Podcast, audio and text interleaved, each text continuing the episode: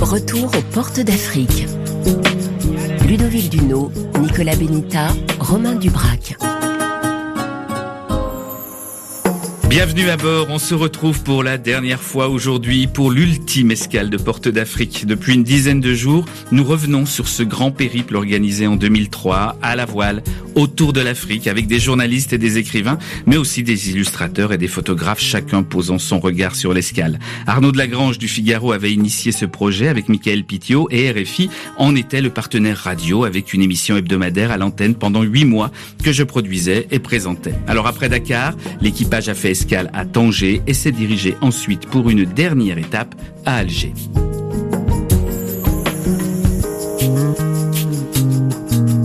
Le voilier de Porte d'Afrique arrive dans la capitale algérienne le 22 juillet 2003. Cela fait bientôt 240 jours que ce long voyage a commencé.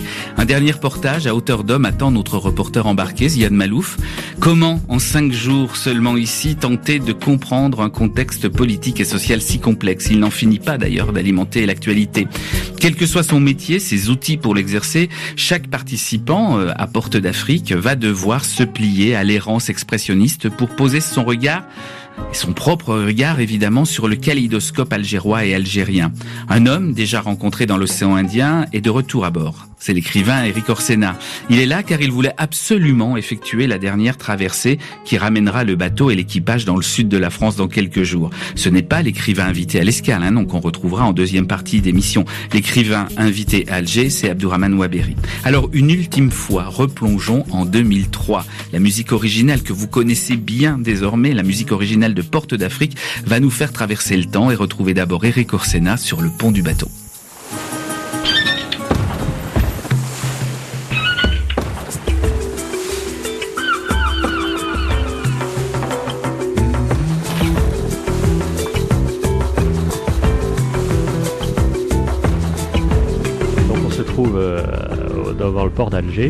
Pour moi un des plus beaux sites du monde. On a l'impression d'être complètement entouré par la terre. Il y a juste, et même l'entrée du port, l'entrée du port est extrêmement menue, c'est-à-dire qu'on est protégé complètement, comme si c'était une sorte de grand lac qui était un morceau de la mer. Et donc on est là avec les collines qui sont juste de l'autre côté, et on voit un peu tout ce mélange, c'est-à-dire à la fois des mosquées avec des minarets, en même temps des vieux forts comme ça, moyenâgeux, en même temps des immeubles haussmanniens, en même temps euh, des palmiers, en même temps des endroits qui sont plutôt euh, réalistes socialistes. Euh, il y a un mélange absolument formidable. Partout à Alger, il y a une foule. Et il y a une foule, on a l'impression d'être au milieu d'une immense, gigantesque cour de récréation. Parce que ce qui frappe, c'est que euh, la moitié des gens ont moins de 16 ans, je crois. C'est à la fois très joyeux, en même temps un peu inquiétant, parce qu'on se dit quelle espérance, quelle, perspective peut-on donner à, à, tous ces jeunes. Et alors ce qui est frappant, c'est quand on voit que de l'autre côté, à une heure d'avion et à deux jours de bateau, il y a la population la plus vieille d'Europe qui regarde la population la plus jeune d'Afrique. Euh, les retraités euh, friqués et de l'autre côté, les jeunes sans vraie perspective. Comment tout ça va se passer? L'avenir le dira, mais enfin, il y a des tensions inscrites dans la géographie.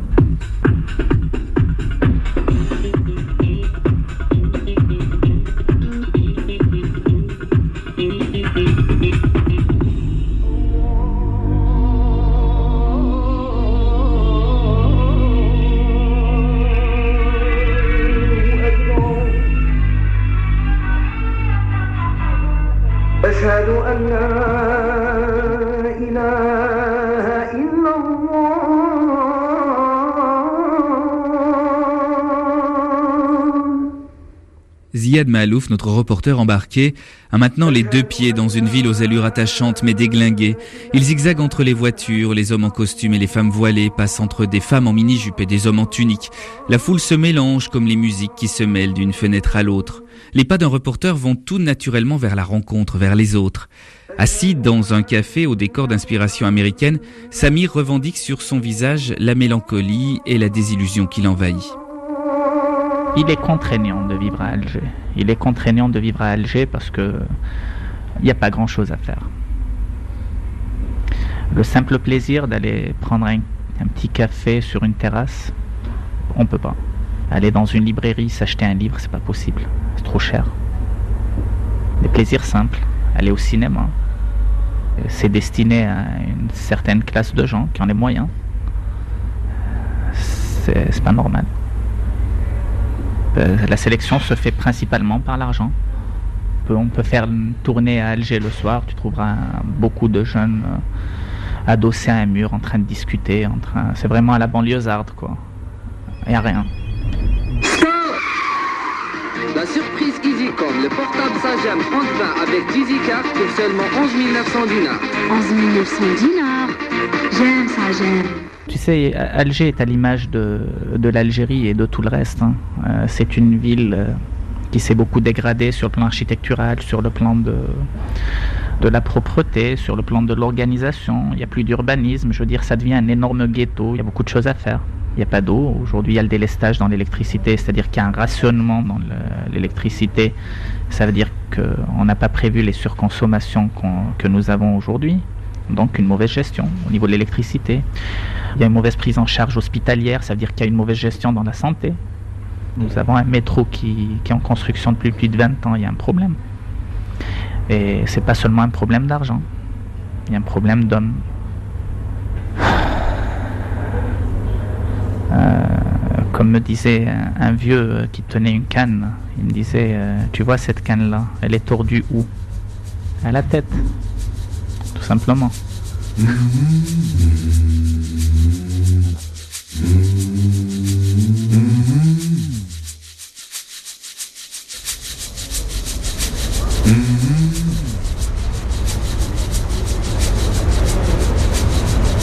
Depuis qu'il a quitté le bateau pour parcourir la ville, Ziad est accompagné d'un garde du corps. Les autorités qui ont accueilli l'équipage au port d'Alger lui ont juste dit qu'à chaque sortie, il fallait attendre son garde du corps sans autre explication. Et d'ailleurs, qui envoie ce protecteur? Quel est son véritable rôle? Pas facile de faire du reportage dans ces conditions. Pour Ziad, c'est un poids. Mais cette entrave est tout aussi lourde pour Véronique, la photographe, et Bertrand, l'illustrateur.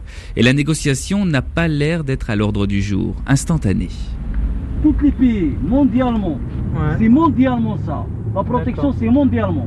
Des ministres, la protection des délégations, la protection des délégations officielles. Oui, c'est vrai, la, protection des ministres et tout ça, mais vous voyez d'où on, a, été dans une douzaine de pays africains, même un peu plus, une quinzaine de pays africains. non, il y a, il y a, on n'a jamais eu, on a jamais eu il y a, de garde du corps. Non, je regarde À tous les pays, à tous les niveaux des pays, il y a la protection de, de loin. C'est pas non, mais à tous les niveaux des pays, des, à tous les, enfin dans tous les pays. Il y a une surveillance 24 sur 24 sur, toi.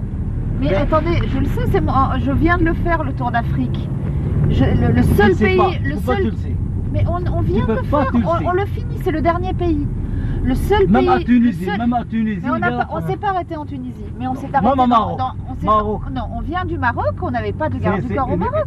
Il, mais on était au Maroc il y a trois jours. Oui, c'est ça. Il n'y a pas de garde de corps avec vous comme nous. Non. Il ne travaille pas un travail professionnel.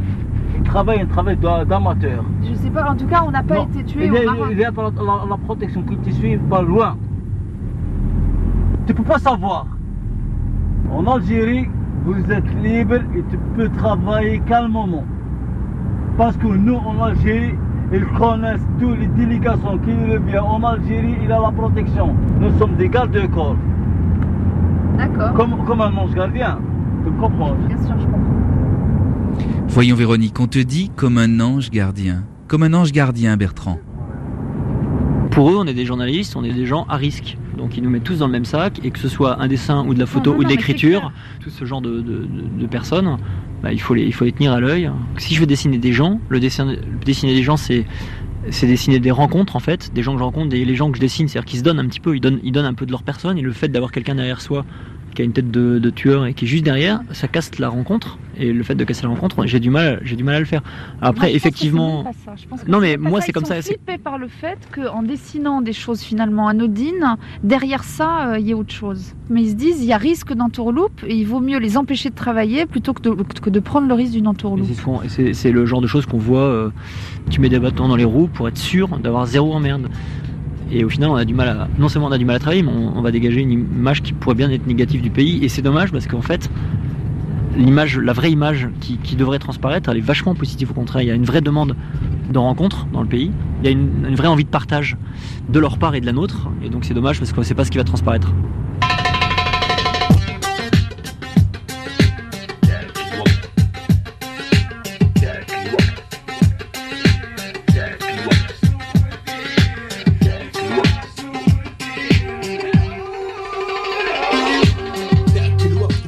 Tenter de vivre de vraies rencontres, Ziad va échapper à son ange gardien. L'ascenseur de l'hôtel, ce jour-là, ne va pas s'arrêter au premier étage où l'attend le bulldog de service, mais au rez-de-chaussée. Et d'un seul coup, la rue est à nous, les rencontres aussi, car le temps presse.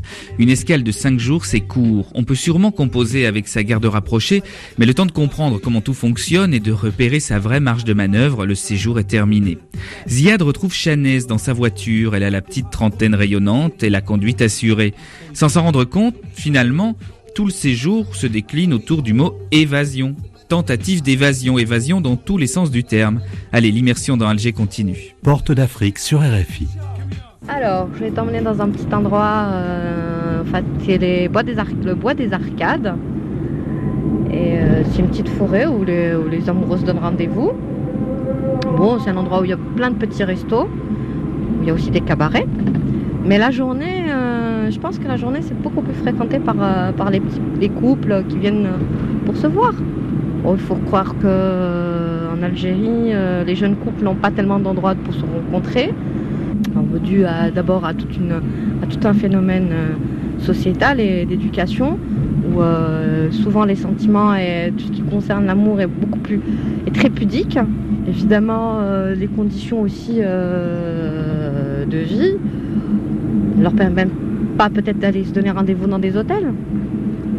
Donc les lieux publics restent un endroit euh, privilégié. Radio Le la proximité au bout des ondes. Ça m'a fait plaisir. Voilà, enfin, enfin, on C'est pas facile, hein ben, C'est facile, ce n'est pas dans la nouveauté, mais c'est dans l'habitude que nous trouvons les plus grands plaisirs. Merci beaucoup, Smaïl. À très très bientôt, je vous embrasse. Bonjour, vous venez souvent ici? Ouais. Toujours pendant les week-ends.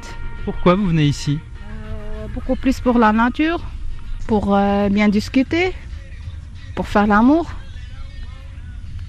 beaucoup de places isolées. On va rester, discuter, faire l'amour. Je sais pas quoi c'est. Ici euh, en Algérie, par rapport aux années passées, c'est mieux. Pas de terrorisme, on se déplace. Euh, on peut rester dans les, places isolées, sans peur. C'est tout. Les dix dernières années secouées par le terrorisme en Algérie a fait que les Algériens ont vécu euh, énormément entre eux pas trop de, contact avec l'extérieur, donc et rester très curieux. Donc la seule fenêtre qu'on avait vers l'extérieur de l'Algérie, c'était la parabole. Donc toutes les chaînes, que ce soit en premier lieu française, parce qu'on est bilingue, et euh, peut-être d'autres chaînes arabophones, etc. Donc c'est notre fenêtre sur le monde. Hein. Et bon, évidemment, quand tu vois des émissions, quand tu vois euh, des séries télé, quand tu vois, ça, ça permet un peu le rêve, ça permet un peu de s'évader.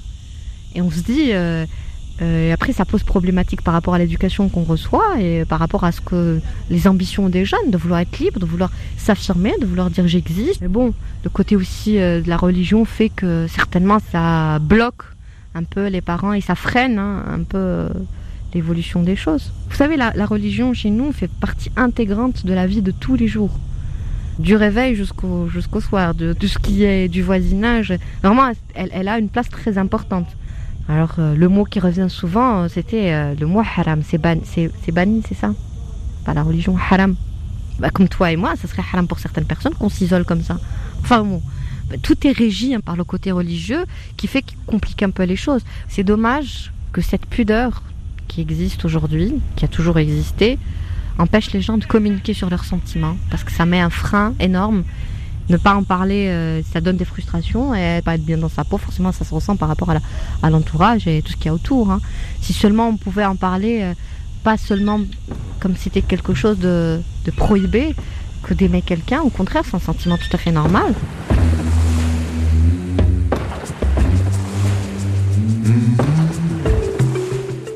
Envie d'évasion, besoin de s'aimer, de se rapprocher, de se toucher, de s'aimer, comme partout ailleurs. Nouvelle instantanée, allez, une histoire d'homme cette fois-ci. Alger by Night. Ah, elle va se décider. Bon, alors je te dis, on va aller au cabaret finalement. On va aller au Miami Beach, voilà. C'est un cabaret hyper sympa, très cool. Ah, c'est très cool. Hein. C'est la folie où je vais. on va au Miami Beach. Allez, alors, vas-y. Voilà, je te jure, c'est incroyable, magnifique. Bon, là, on est arrivé. Coutumes. Donc voilà, tu vois les gros. Euh, hein. les gros, restos là, tu vois. Les... Attention moi.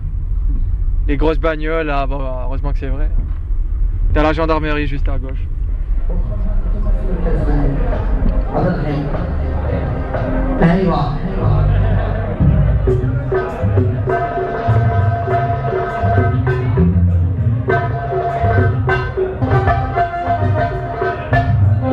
Là, on est au, donc, euh, au cabaret Miami Club.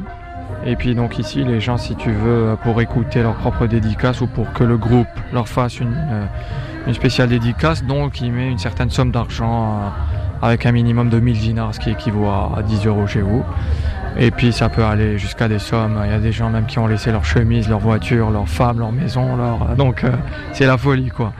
C'est une pratique assez courante euh, au niveau des cabarets, vu que c'est, assez, euh, ça se fait assez fréquemment.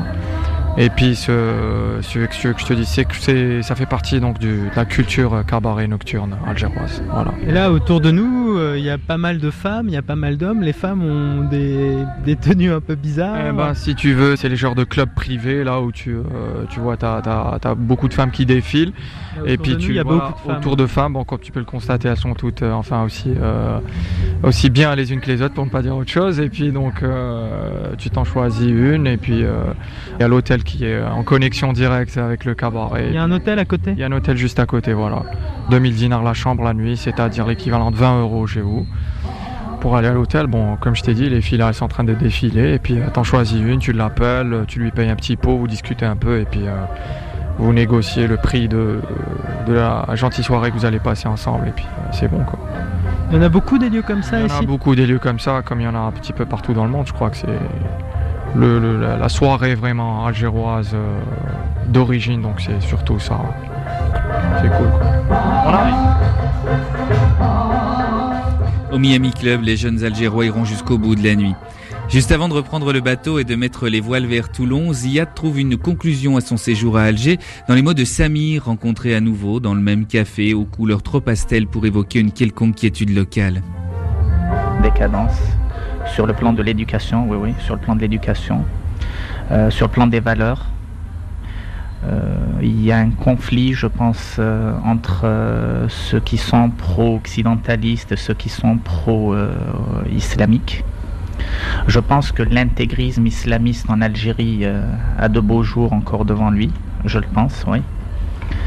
je pense que le contre-courant démocratique aujourd'hui est très faible.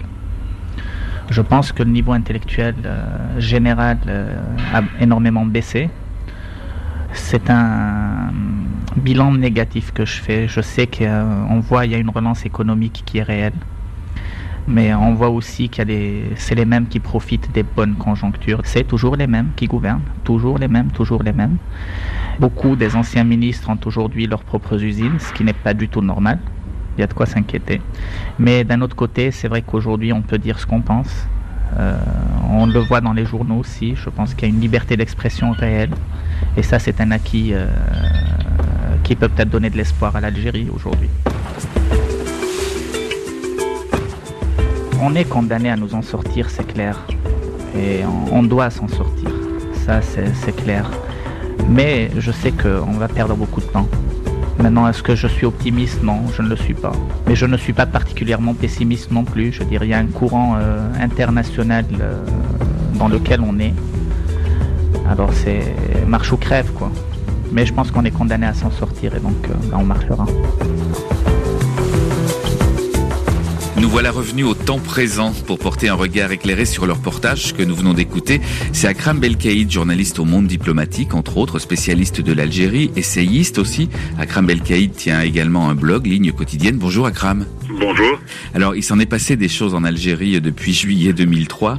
Lors du passage de l'équipe, Abdelaziz Bouteflika en était à son premier mandat euh, de président de la République. Il a quitté le pouvoir l'an dernier. Le Irak, ce, très vaste mouvement populaire qui a émergé en Algérie l'année dernière n'existait pas. Pas plus que le tour de vis qui est donné en ce moment par les autorités qui profitent de la crise du Covid-19. Et puis pourtant, moi j'ai l'impression qu'il plane déjà en 2003 dans ce qu'on vient d'écouter, cette lassitude de la jeunesse algérienne.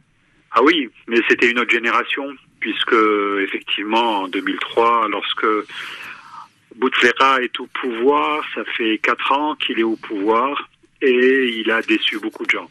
déjà.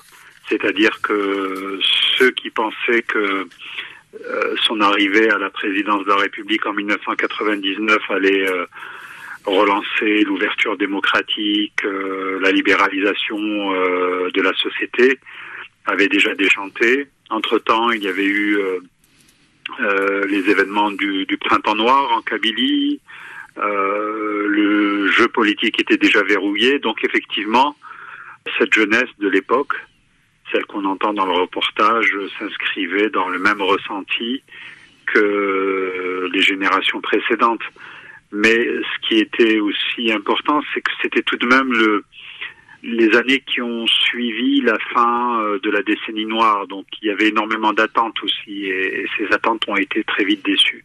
Mais par exemple, récemment, euh, sur la chaîne France 5, en France, il y a eu le, le, documentaire Algérie, mon amour de, de Mustapha Kessous. Et quand je l'ai regardé, comme beaucoup de Français euh, ce soir-là, j'ai entendu presque les mêmes échos. Euh, j'ai retenu des phrases, tellement tu désespères, tu ne peux qu'espérer. Et j'ai l'impression que on avait la même chose nous aussi. Et malgré tout, vous dites c'est pas la même génération, mais il y a ce côté cette obstination à vouloir croire que ça peut arriver, et c'est ça qui, qui nous paraît, nous, de ce côté-ci de la Méditerranée, désespérant pour les Algériens, et, et on espère tant qu'ils vont y arriver, mais mais il y a quand même euh, cette, obstination, oui. Disons qu'il y a une continuité. Euh, il y a une continuité depuis euh, plusieurs décennies dans un pays où beaucoup de choses sont verrouillées, où il y a des pesanteurs sociales, mais aussi politiques, et où les jeunes, qui ne sont pas du tout inattentifs à ce qui se passe en dehors de chez eux, voient bien qu'on les empêche de vivre pleinement leur vie. C'est une question à la fois d'environnement politique, mais aussi d'environnement économique. L'Algérie euh, est, pour reprendre la formule consacrée, celle que j'utilise, un pays empêché. C'est-à-dire que c'est un pays qui a énormément de potentialité, les gens le savent, les gens le sentent, et la jeunesse notamment, mais ils voient bien que euh, c'est un pays où il est très difficile de vivre. Et c'est ce que dit d'ailleurs euh, l'une des personnes euh, interviewées dans le documentaire, ça, ça reste vrai. Akram Belkaïd, il y a plusieurs jeunesses en, Algérie, une euh, plus occidentalisée que l'autre, et pourtant euh, les rêves sont les mêmes. C'est quand même une, une jeunesse et une, et une, société unie pour un avenir meilleur et plus de liberté. Alors je ne sais pas s'il y a plusieurs jeunesses. Hein. Euh, on a effectivement tendance à penser que dans les villes, on a des gens qui sont euh, plutôt proches de la manière de faire euh, qui existerait en, en Europe, en Occident.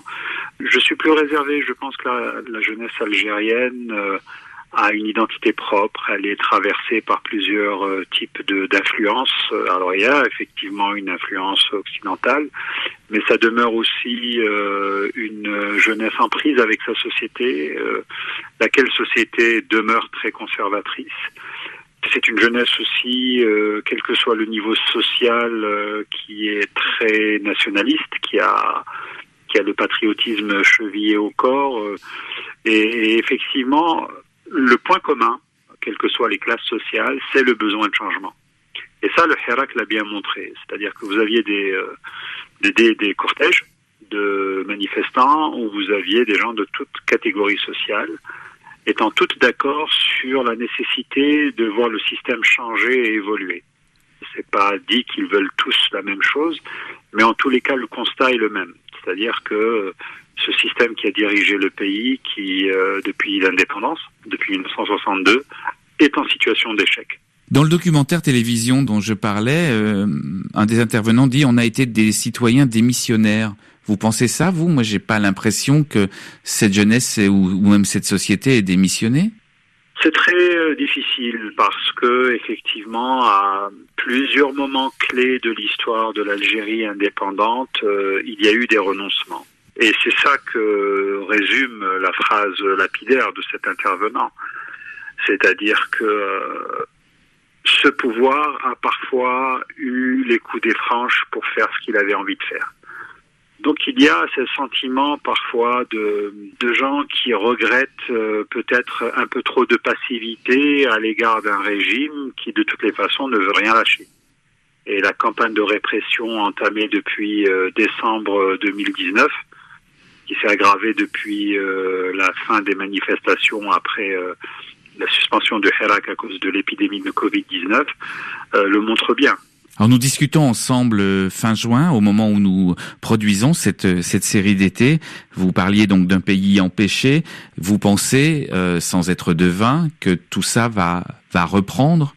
Je ne sais pas si ça va reprendre de la même manière, mais en tous les cas, euh, il va y avoir une espèce de fertilisation, ce Hirak a créé tant de germes de contestation, de réflexion, de, de projection vers l'avenir que le calcul du régime qui consiste à dire on va réprimer un bon coup et on va euh, ravoir le calme est un mauvais calcul. Je pense que dans les années à venir, dans les mois et les années à venir, la situation sera totalement différente euh, par rapport à ce qu'on a pu vivre euh, l'espèce d'atonie politique qu'on a pu vivre euh, sous les quatre mandats euh, de Bouteflika, dont tout le monde aujourd'hui réalise que ce furent 20 années de perdu pour l'Algérie. Akram Belkaïd, merci de nous avoir apporté votre regard éclairé aujourd'hui.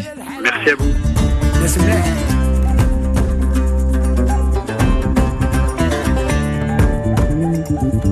Je suis africain africain du nord au sud. Et je suis africain, dedans comme dehors. Et je suis africain. Et je n'ai pas le rythme dans la peau. Et je suis africain, un albinos afro.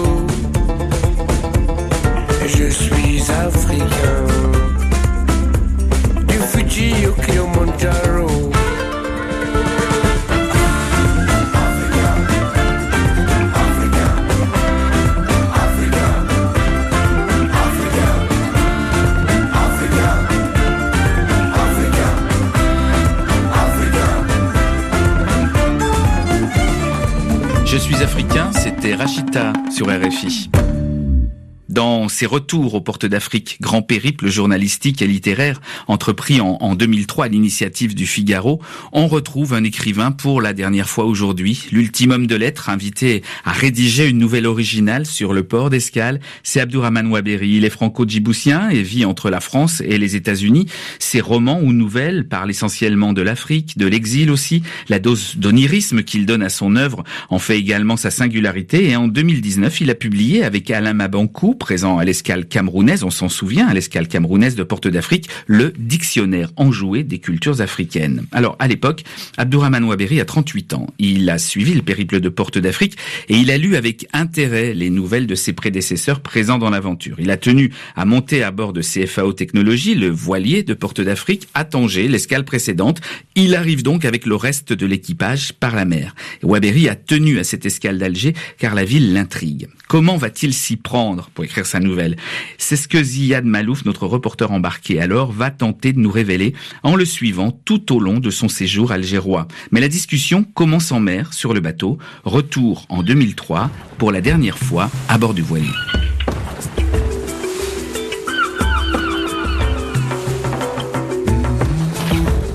dans les noirs, on va, on va arriver demain midi à peu près à Alger. Là, on est en Méditerranée, on est sur. On voit les côtes algériennes, pas très loin, je crois. Ayant lu des auteurs et des auteurs, euh, des quantités d'auteurs algériens, euh, j'ai l'impression de connaître euh, Alger et l'Algérois et d'une manière générale Algérie. je laisse les plaisirs à, la, découverte et à, me laisser imprégner par les odeurs, les couleurs, la casbah, le souk, le port L'appréhension, c'est de découvrir un nouveau pays, un pays euh, qui est quand même très important, qui est une des étapes peut-être les plus importantes, ne serait-ce que par euh, la densité historique, les liens très très forts qu'il y a avec la France. c'est, je pense, un des plus grands morceaux de l'opération. Tout ça augure beaucoup de belles choses. Waberi va donc arriver à Alger, une escale qu'il a choisie. Il en avait le désir profond depuis longtemps, nourri par ses lectures entre autres, comme il vient de nous le confier.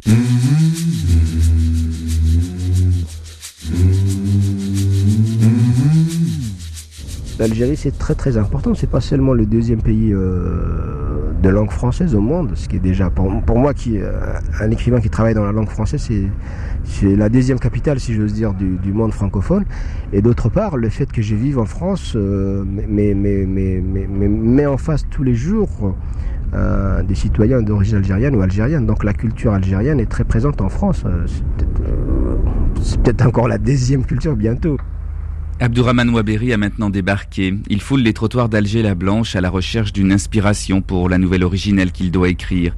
L'exercice pour lui est bien codifié. Du côté de notre reporter embarqué, Ziad Mahalouf, cette semaine encore, le travail est également bien défini. Tenter de suivre l'auteur à la recherche de son histoire, essayer de voir et comprendre comment il travaille dans le salon de Sofiane Adjaj, un éditeur algérois, entouré par des tableaux d'Azouao, un peintre abstrait algérien qui fait jouer dans de grands aplats les couleurs sombres et les éclats de lumière, Waberi confie ses premières craintes à Ziad. Mais justement, une de mes difficultés, c'est de dire si je me réfère au texte euh, sur Alger par ses écrivains, ça va être un peu pesant parce que ce serait pour moi beaucoup plus facile d'écrire sur Maputo où il n'y a pas beaucoup d'auteurs euh, que je connaisse qui ont travaillé dessus. Alors comment c'est Alger? Puisque moi je viens juste d'arriver quoi, je suis là pour 3-4 jours. Je sais pas trop quoi dire.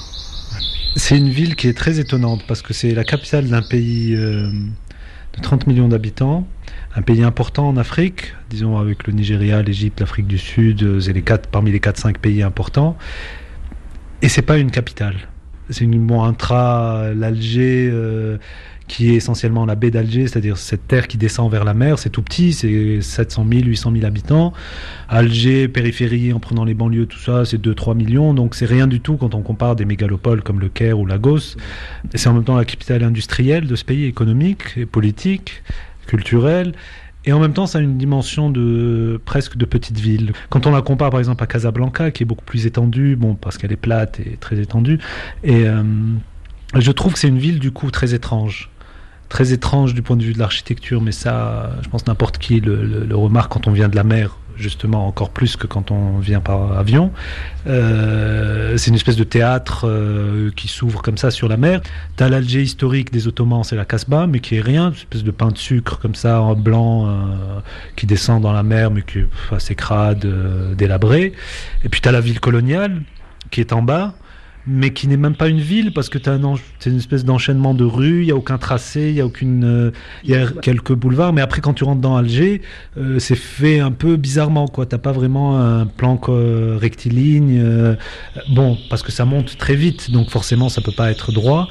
Et puis tu as surtout dès que tu dépasses un certain hauteur à Alger, ça devient totalement dispersé où tout ça fait que c'est une ville très paysagère et notamment le rapport à la mer, quoi, qui est vraiment extraordinaire, je trouve, parce que la mer n'est jamais quasiment donnée frontalement, on la découvre toujours par à coup, par des espèces de points de vue un peu euh, dramatisés. Euh, on est là, entre dans une rue, on étouffe un peu parce qu'il y a le soleil et euh, il fait chaud, et puis tout d'un coup, on a le panorama qui s'ouvre comme ça de façon extraordinaire sur la mer, et puis on, et puis on redescend à pic par un boulevard et on voit plus du tout la mer on la redécouvre par des perspectives, des escaliers, des choses comme ça. Et, je, et, tout ça dans une petite ville.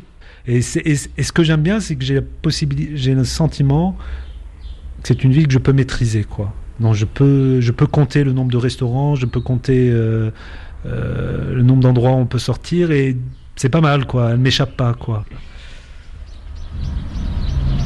Un Algérois qui dit que sa ville ne lui échappe pas. Cela bouscule l'idée que les médias à l'actualité algérienne laissent transparaître.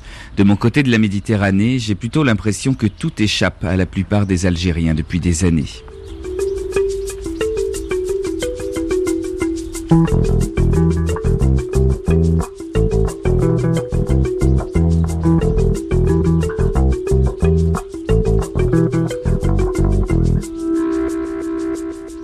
Après une première visite et quelques balades, le doute est toujours le principal partenaire d'un auteur en quête de personnages et d'histoire. Je ne sais pas comment procèdent les autres, mais je pense que c'est à peu près la même. La quintessence est la même, c'est-à-dire qu'on procède par fragments, on procède par accumulation des sentiments, d'impressions, de rencontres, et euh, après on, essaie d'élaborer une petite histoire euh, qui pour le coup n'est pas, parce que sur, dans l'espace d'une nouvelle, c'est pas très très euh, c'est pas très très long, je vais dire. Donc on peut inventer un personnage euh, emblématique. D'après ce que je, enfin, si je me réfère à ce que mes camarades ont fait, euh, on voyait, il y a des gens qui travaillaient sur l'histoire. Euh, je pense à Frébourg et Djibouti, plutôt au Boc, où ils retrouvaient la trace d'un d'un ancêtre, enfin d'un personnage emblématique qu'ils révisitaient donc ça c'est euh, le procédé qui, consiste à retourner dans le passé. Ça peut être une solution. L'autre solution c'est aussi de se laisser euh, happer par la réalité et de se concentrer sur un personnage qui euh, vous aurait marqué, qui vous aurait titillé. je pense pour le coup à la nouvelle de Ken Bugul à Massawa ou Alain Mobankou à Douala. Et pour le coup, c'est des auteurs ont travaillé sur un, fou dans la ville. Bon, ça c'est aussi un personnage classique parce que c'est le fou est un peu le comme le fou, le bouffon, comme disent les élèves aujourd'hui. Quand on a une visée surtout euh, ironique ou politique ou de dénonciation un peu euh, par l'humour, on prend un fou parce que c'est lui qui fait dire euh, ce que le commun des mortels pense tout bas. Et donc ça c'est aussi une figure classique. Un troisième mode opératoire serait de prendre un guide. Par exemple pour une ville on peut prendre un architecte, un taximan, un urbaniste. Donc tu vois, le coup du taximan est facile aussi. Donc tu trouves, euh, tu rentres à Alger, tu trouves un taximan, tu l'appelles Tayeb par exemple, et tu dis Tayeb, tu es mon ami, et il, se, prend même d'affection pour toi, il te dit je me fais un honneur de te faire visiter ma ville. Et hop, c'est parti, tu as, tu as ton histoire quoi. Et euh, tu vois à la fois euh, Tayeb et sa ville quoi. parce que c'est parce qu'il y a il y a 3 millions d'Algérois, donc il y a 3 millions d'Alger. Mais c'est l'Algérie des Taïeb, enfin c'est l'Alger des Taïeb, donc ça peut être un procédé euh, tout à fait honorable de sortie. Donc tu vois, il y a, plusieurs, euh, plusieurs manières d'opérer. C'est pas, je pense que ça doit pas être très compliqué. Euh, ce qui est plus compliqué, c'est de dire des choses qui sont un peu intéressantes, qui n'ont pas été dites. C'est toujours pareil. Hein, sur une ville qu'on connaît pas et dans laquelle on reste 5-6 jours. Quoi. Et comment éviter euh, toute la cohorte des, stéréotypes, des clichés, comment on est pas à dire Alger la Blanche, Pépé les Bocaux, et tu vois. Donc je pense qu'il y a moyen de faire quelque chose d'intéressant.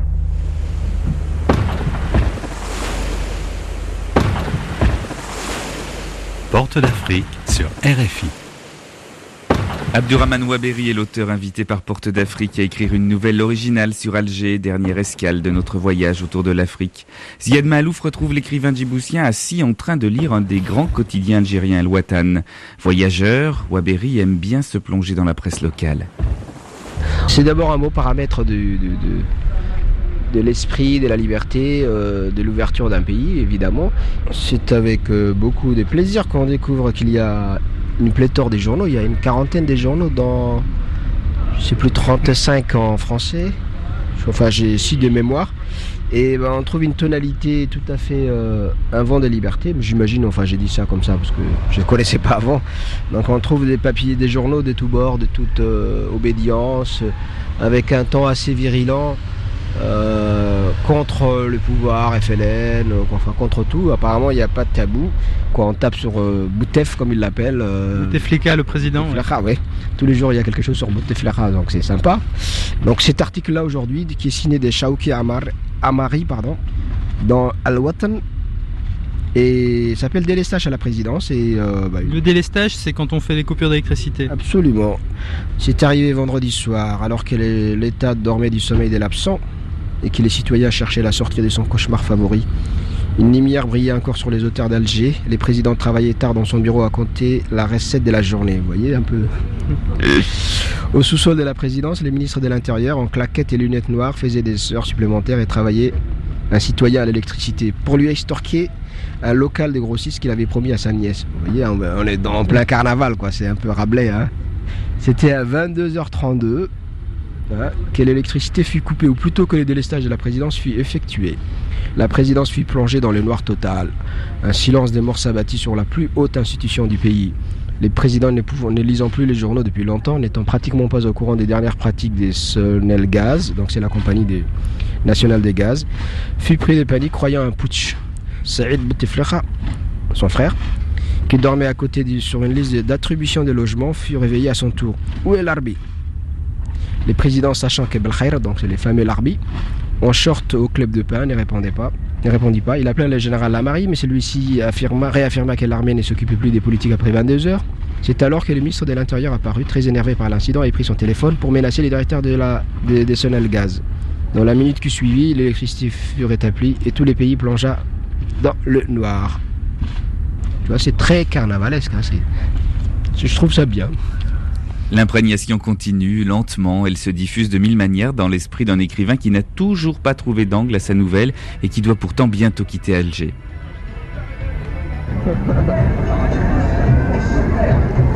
Brochet des merguez. Six merguez. bien Ah oui, on peut prendre une demi-douzaine, oui. On peut prendre une demi-douzaine. D'accord. Vous n'avez pas de vin, non? Le vin, du rosé, non Oui. Du vin, du, rosé, de la bière, c'est pas permis. Non, non, je m'excuse. On est où On est dans la banlieue de d'Alger, très familiale, très sympathique, très commerçante. On est à, on est quoi, à 22h40 et il y a cette ambiance qu'on voit derrière, qu'on entend derrière. Très sympa. Très méditerranéen aussi. C'est quoi tes impressions de la ville jusqu'à maintenant Très très positif parce que l'Algérien, les Algériens sont un peuple très attachant, très euh, affectif, tu vois, même, même dans des expressions de, des violences, de, de, de formes, mais un peuple à la fois fier, euh, assez euh, émotive aussi, hein, très, très, attachant dans le fond. C'est une affectivité surchargée, quoi. Je vais faire la censure, quoi. Ouais. Je vais faire la censure. Au cas où tu dirais des choses. Euh, un ami. Hassan Shepti.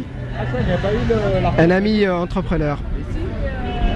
Mais ce que je disais, moi je disais cette, euh, cette sensibilité à fleur de peau n'était pas négative pour moi. Hein, c'était.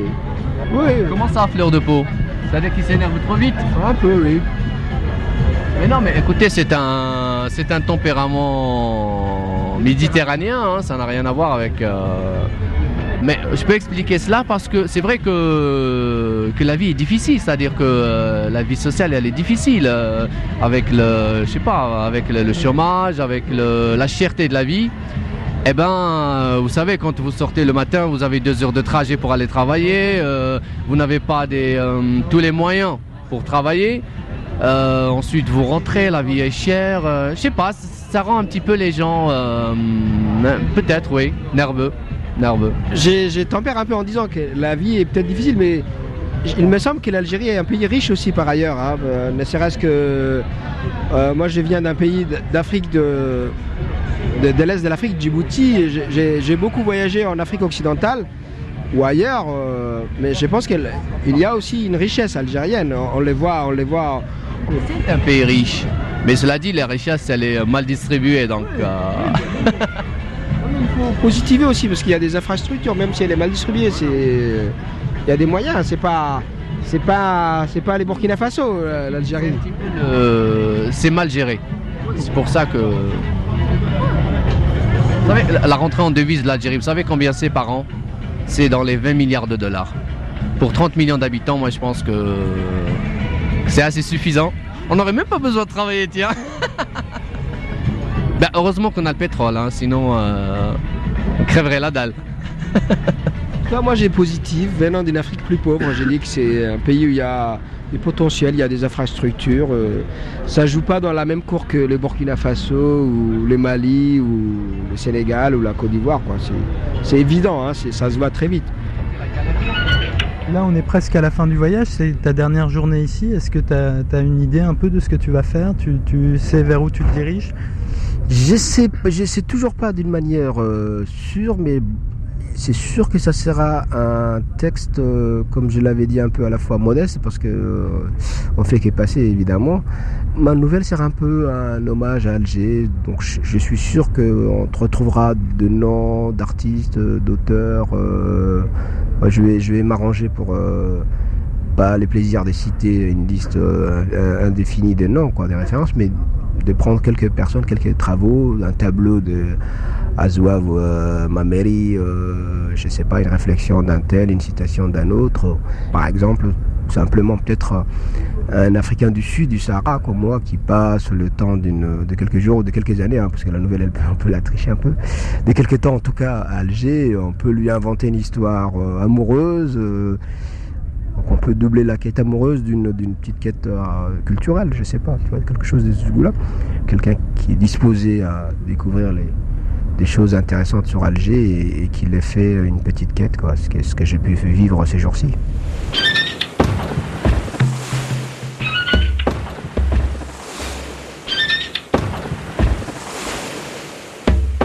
Ça y est, la nouvelle est parue. Abdurrahman Ouaberi l'a écrite en France à son retour. Elle s'appelle Les Soleils d'Azouao en référence au tableau du peintre algérien. Le texte de Waberi convoque des dizaines et des dizaines de personnages. C'est un florilège de références littéraires, historiques et artistiques pour évoquer, comme il le pressentait, une histoire d'amour, entre autres. Mais surtout, la nouvelle de cet écrivain francophone et djiboutien brosse le portrait d'une Alger qu'on a tendance à méconnaître en Europe. Celui d'une ville qui vibre au cœur des mentalités africaines et arabes depuis son indépendance. En France, on tire souvent trop vite un trait entre l'Afrique noire et le Maghreb. L'histoire de Waberi met en scène des étudiants venus de toute l'Afrique noire il suggère les liens qui existaient entre des mouvements marxistes et le gouvernement algérien dans les années 60 et 70 quand le pays de Boumedienne finançait une partie des rébellions sur le continent. Les routes de l'Afrique noire, du monde arabe et de l'islam se croisent à Alger et sous la plume de Waberi comme tous les personnages de la nouvelle qui portent l'une ou l'autre de ces identités.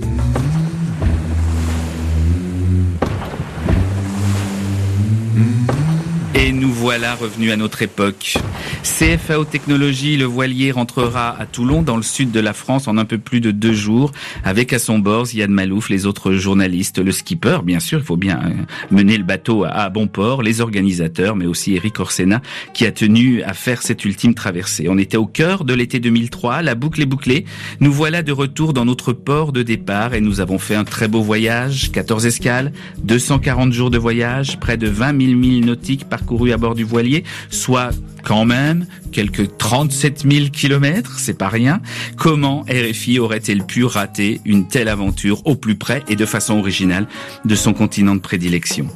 Porte d'Afrique originale était réalisée par Stéphane Ronxin. Retour aux Portes d'Afrique cet été et mise en onde par Romain Dubrac et Nicolas Benita. De mon côté, Ludovic Duno, j'ai été vraiment très content de passer ces 12 jours avec vous, à nous souvenir ou à découvrir pour d'autres cette belle aventure radiophonique que nous avons vécue au tout début des années 2000. On se retrouvera bientôt sur cette antenne pour d'autres rendez-vous. En attendant, passez de bons moments à notre écoute. Bon week-end et salut à tous.